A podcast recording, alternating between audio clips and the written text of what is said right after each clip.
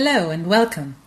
I'm Sarah King, and you are listening to my podcast, Wisdoms of the Pommes Buddha, on oddities of the British and German cultures and languages. Great to have you here. This episode is all about the daunting experience of becoming parents. So, when you're about to have a baby in Germany, there are lots of procedures and things and lots of documents. And among other things, there's a thing called mother's passport. What the heck is that? If you want to find out more about that, stay tuned now and find out what it's like to become a mom or a dad in Germany.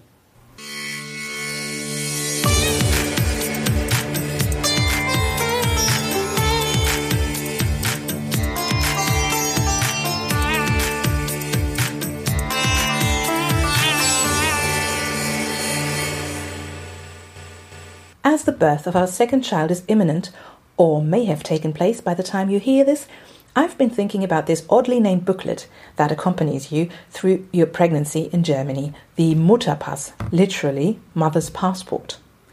To me, it sounds like a certificate you're awarded when you've passed all the exams related to baby stuff, such as changing nappies, mopping up bath, and skillfully steering around nervous breakdowns two to three times a day. One manufacturer of baby formula had this very suitable TV ad which unfortunately I'm unable to locate online. It said something along the lines of no prior experience required, no need for an interview, no assessment center, and yet the job is yours, meaning the job of being a parent. The Mutterpass, accordingly, is not a proof of aptitude.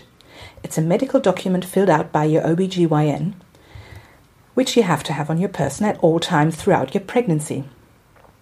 On my quest to find out whether the same thing existed in English speaking countries, I came across the South Australian pregnancy record, but couldn't find an NHS equivalent.